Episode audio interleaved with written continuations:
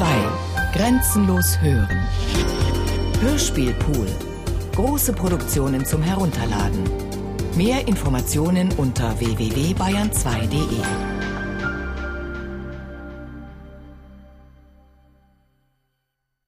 Kleine Ahnung von der Zukunft. Euch Sterblichen zum Glücke verbarg der Götterschluss die Zukunft eurem Blicke. Richtig, Gellert. Da aber die Gegenwart von der Vergangenheit geschwängert, die Zukunft gebiert und die Menschen zu wissen ersehnen, wie das Kind der Eltern aussehen wird, betreiben sie seit jeher Prophezeiung, Mutmaßung, Vorschau und Vorsicht. Und immer kommt es anders, wir ahnen nur und das allzu ahnungslos. Vorweg muss redlich und geradezu bemerkt werden, dass die fundierte Ahnung, die gut begründete Vorschau auf Zukünftiges, die historisch geschulte Prognostik riskante und undankbare Tätigkeiten sind. Denn liegt einer mit kühnen Weissagungen einigermaßen richtig, wird das dereinst wenige beeindrucken oder gar erschüttern. Alle aber, die gut daran täten, zurückliegende Entscheidungsfehler einzugestehen, meist sind das die Mächtigen und ihre Experten, aber auch wir selbst im Kleinen, wir alle wissen allzu gut, wie über Fehler hinwegzugehen ist und auch wie vergesslich und anpassungsfähig die Menschen sind. Und es ist ja auch so. Was kann denn der einst vorm Krieg gewarnte angesichts der Trümmer noch ändern? Merkwürdig auch, dass ein bedachter Seher keineswegs so anerkannt und bestaunt wird wie ein zwielichtiger Prophet oder allverheißender Utopist. Marx ist prominenter als Tocqueville oder auch Orwell. Und auch die Kleinlichter, die sich Trendforscher nennen und trüb in kleiner Zukunft tasten, werden lieber gehört und dotiert, als einer, der besonnen abrät und warnt. Wohl haben wir Grund zur Vermutung, aber sicher sein können wir nie. Ein vermessenes und gegenstandslos gewordenes Orakel wird leichthin vergeben, vergessen. Das Waldsterben etwa ist entfallen und dezent transformiert, sind doch hierdurch mehr Stellen für Politiker, Biologen und Waldläufer entstanden, als Bäume gestorben. Stetig Ungemach widerfährt der Prognostik, wenn sie Vorhersagen macht und mit wissenschaftlicher Aufrichtigkeit auch machen muss, die der Jetztzeit unerwünscht und lästig anmuten. Im Grunde begehren die Menschen das Menetekel, glauben an Weltuntergänge und Katastrophen und gern auch an dubiose Retter, aber seltsamerweise glauben sie nur an gewisse auserwählte, einwandfreie Verhängnisse. Die Demoskopen zum Beispiel wissen davon zu klagen. Wenn sie ihre ganz sachlichen Berechnungen über künftige Veränderungen im Bevölkerungsgefüge vorlegen und Soziologen folgern, es werde gewaltige Auswirkungen auf Recht, Sitte, Bildung und Sprache geben, dann wird man diese Szenarien heute doch lieber zugunsten klimakatastrophischer hintansetzen, obgleich diese recht vage sind. Im Übrigen, die Genugtuung über eine gelungene Weissagung weit über die eigene Lebensspanne hinaus versiegelt gewiss der Tod. Damit hat man sich abzufinden und alles ist eben, wie es ist und wird, wie es wird. Bekümmern wir uns also um die uns zugemessene Zeit und die unserer Kinder. Denn was den Tod betrifft, gilt auch für die Zukunft ignoramus et ignorabimus. Wir wissen nicht und werden niemals wissen. Nun ja, für die Zukunft gilt das nur halb, denn wissen werden wir sie in künftiger Gegenwart und die Nachfahren werden in ihrer zukünftigen Gegenwart von uns wissen als Vergangene. Der frühe archaische Mensch fügt sich in die naturgegebenen, mythensicheren, gottgegebenen Kreise und Zyklen. Das ist ihm die Zeit, die Geschichte, sie wiederholt sich wie die Jahreszeiten, und er orientiert sich in ihr wie in vertrautem Raume. Da alles wiederkehrt und umläuft, gibt es die so vage Zukunft im modernen Sinne nicht. Später dann öffnet sich der Kreis zu einem bemessenen Band. Israel wagt den Schritt, die göttliche Schöpfung aus dem Nichts und so einen Anfang zu denken. In Verbindung mit griechischem Sein und Ursachendenken setzt sich der Mensch zwischen Anfang und Ende. Die Apokalyptik kennt das gottgewollte Ziel. Bei Paulus und Augustinus hat die Zeit einen von Gott geschaffenen Anfang und ein gottgesetztes Ende. Der Christenmensch ist weltverschieden, unterwegs, frei zu finden, zu suchen, zu entscheiden, zu verstehen. Was wünschst du zu verstehen? Gott und die Seele. Nichts weiter? Nein, nichts weiter. Das hat sich geändert. Die Menschen folgen dem Telos, dem göttlichen Plan, alsbald auch ohne Gott. Der wird abgeschafft. Vernunftlistig wird Heilsgeschehen zu einem einheitlichen, gerichteten Weltgeschehen. Göttliche Vorsehung wird nun menschlicher, menschgemachter Fortschritt. Die letzten Dinge, das Eschaton, das Äußerste und Letzte, es wandelt sich in eine fortwährend erzwungene Glücksvermehrung, in eine humane Heilsschwelgerei, geschwollen bis hin zu Geschwulsten. Wer die Ordnung der Zeit vernachlässigt, fällt aus der Zeit mit Rums und Bums. Vertändeltes Leben, verschlafener Tag, versäumte Weltenkunst.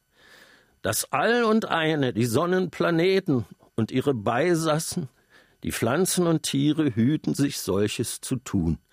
Alles atmet und rollt um mit Maß. Maß und Ordnung bestellen die Weltordnung, den Kosmos.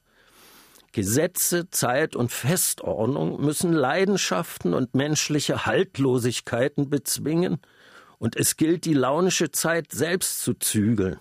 Zwar macht sie aus einem Gerstenkorn ein Fass Bier und sinnt auf Wachstum und Gedeihen, doch Zufall und Zeit sind obendrein die größten Tyrannen der Welt, auch darum ersann sich der Mensch die Ordnung und das Maß der Zeit und ersehnt die Deutung und Hegung des Zufalls. Jedem Vorgang ist sein Maß eigen, alles hat seine Frist, seine Zeit. Das gewöhnliche Menschenleben ist anders befristet als das Dasein einer Landschaft, eines Hauses, eines Waldes, eines Gerstenkorns. Sodann durchgliedern Fristen jedes Leben und Dasein. Jugend, Reife, Veränderungen, Zerfall, Nachfolgen. Manchmal muss ein Tag genutzt werden, manchmal reicht ein Jahr, eine Entscheidung zu treffen, etwas auszukeimen. Was früh geht, kann abends zu spät sein. Geburt und Tod suchen sich einen Tag, eine besiegelte Stunde. Rubikon, den 7. Januar 49. Der römische Senat lehnt Cäsars begütigenden Vorschlag einer gleichzeitigen Entlassung seines und des Pompeius Heeres ab, verfügt allein die Entlassung Cäsars und beauftragt Pompeius, der seinerzeit als größter Feldherr gilt, mit der Deckung Roms gegen den nördlich am Rubikon lagernden Gegner. Dort nun bedenkt Caesar seinen nächsten Zug. Drei Tage später geht er mit seinen Truppen über den Rubikon, weil Würfel geworfen waren. Alia jacta est. Na, ich wüsste ja gern, wie viele und wie sie fielen. Drei Einsen, Sechser Pasch. Nun, man weiß es nicht und einerlei wie die Würfel auch zu liegen kamen, gebieten, das Lateinische, die Situation und die Vernunft nicht so zu übersetzen. Das Wagnis, die Gefahren, die Nücken, das Glücksspiel, also Alia. All das ist bedacht und Jaktare erörtert worden. Denn solche Dinge will ja keiner ganz und gar dem Zufall überlassen. Also nahm Cäsar die Wagnisse wohl erwogen, mit Glück und Bedacht Italien und erfocht sich die Macht über Rom. Sein Zögern und Nachgeben hätte den Weltlauf geändert, was wir nicht allzu wichtig nehmen sollen. Die Zeit stammt aus verdorrten Quellen und verödeten Läufen, reißt nur jetzt allhier, wie jähe Flut samt und sonders mit sich, ersäuft und befördert noch und noch, je nach Laune, ohne Ziel, ohne Mündung. Lenken kann diesen Fluss keiner, wohl ihn bemessene Zeit befahren, etwas steuern. Das ist alles, was wir können. Die Zeit als ein Maß und Umfang allen Geschehens sei eine Erfindung des Menschen, so Herder gegen Kant. Es sei eine allein den Menschen eigene und ihrem Denkvermögen gemäße Zeit, die wir die Zeit schlechthin nennen. Dass es sie gibt, bestreitet Herder nicht, aber eben nicht nur eine, sondern unzählige, denn jedes veränderliche Wesen und Ding trage sein Maß eigener Zeit in sich. Ein jeder Fluss und Berg, ein jeder Mensch, eine Fliege, eine Wolke. Das Universum ist lateinisch das alles in eins gekehrte. Wenn das Universum ein endliches Volumen und eine endliche Masse besitzt, so dürfte es ja dennoch unbegrenzt sein, wie die Oberfläche einer Kugel bestimmten Volumens. Eine endliche Masse aber fasst eine zählbare Anzahl von Atomen, welche in Ewigkeit umgefügt zu Zeiten eine Wiederkehr der Gefüge bedingt, womit nichts weniger als die ewige Wiederkehr Nietzsches bewiesen wäre. Sollte allerdings Gott die Schöpfung noch gar nicht abgeschlossen haben, sähe Nietzsche blass aus. Er wusste das und hat seinen, also Gottes Tod, verkündet. Oder aber es verhält sich alles so zweifelsfrei und einfach, wie Lorenz Oken es in seinem Lehrbuch der Naturphilosophie 1811 gleich auf den grundlegenden Seiten gesetzt hat. Gott ist eine rotierende Kugel, die Welt ist der rotierende Gott. Punkt. Alles dreht sich, alles bewegt sich um eine Achse, ein Drehpunkt läuft rund und mehr nicht.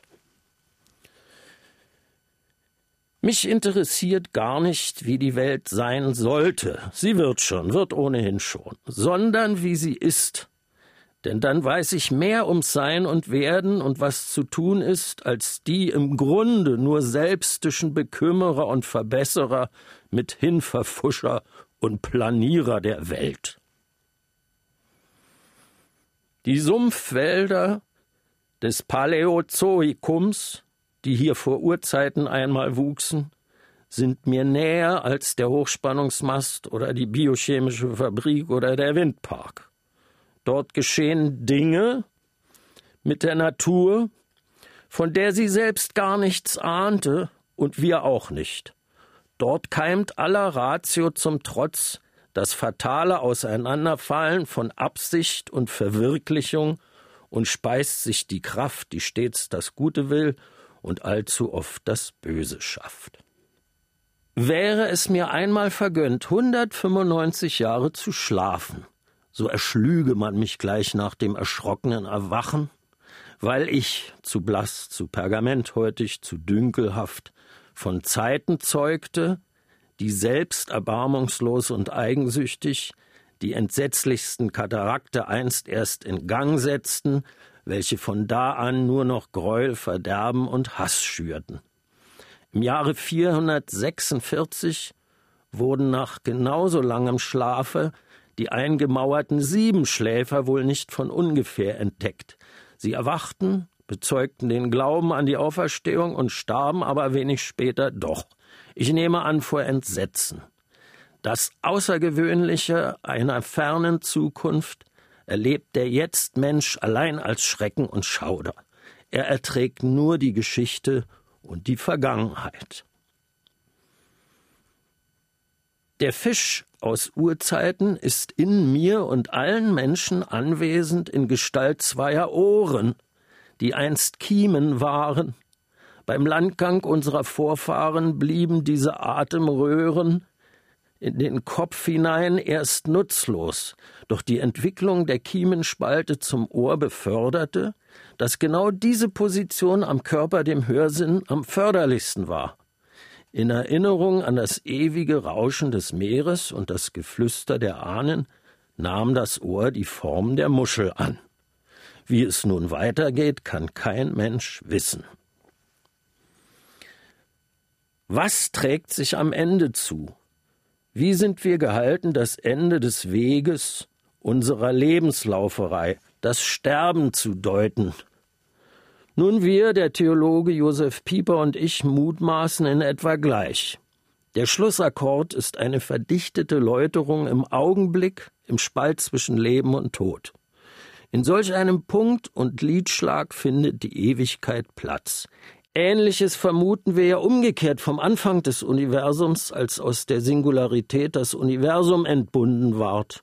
Warum sollte der Mensch sich nicht durch solch einen singulären Punkt hinübergleiten lassen aus seinem bemessenen kantianisch gefügten Leben in fernere Welten, von denen wir keine irdische Vorstellung haben können?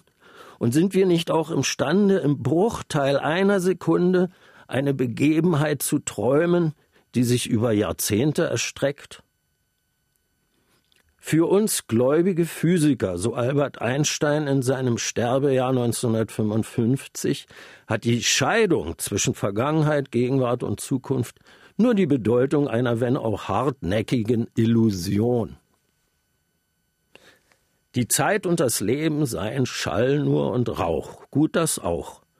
Doch in den Schall mengen sich alle Zeit auch Klänge und Melodien, Summen und Zwitschern, ein fernes Kichern, ein weinendes Kind, Rascheln, Plätschern, Stille, Atem, Innehalten.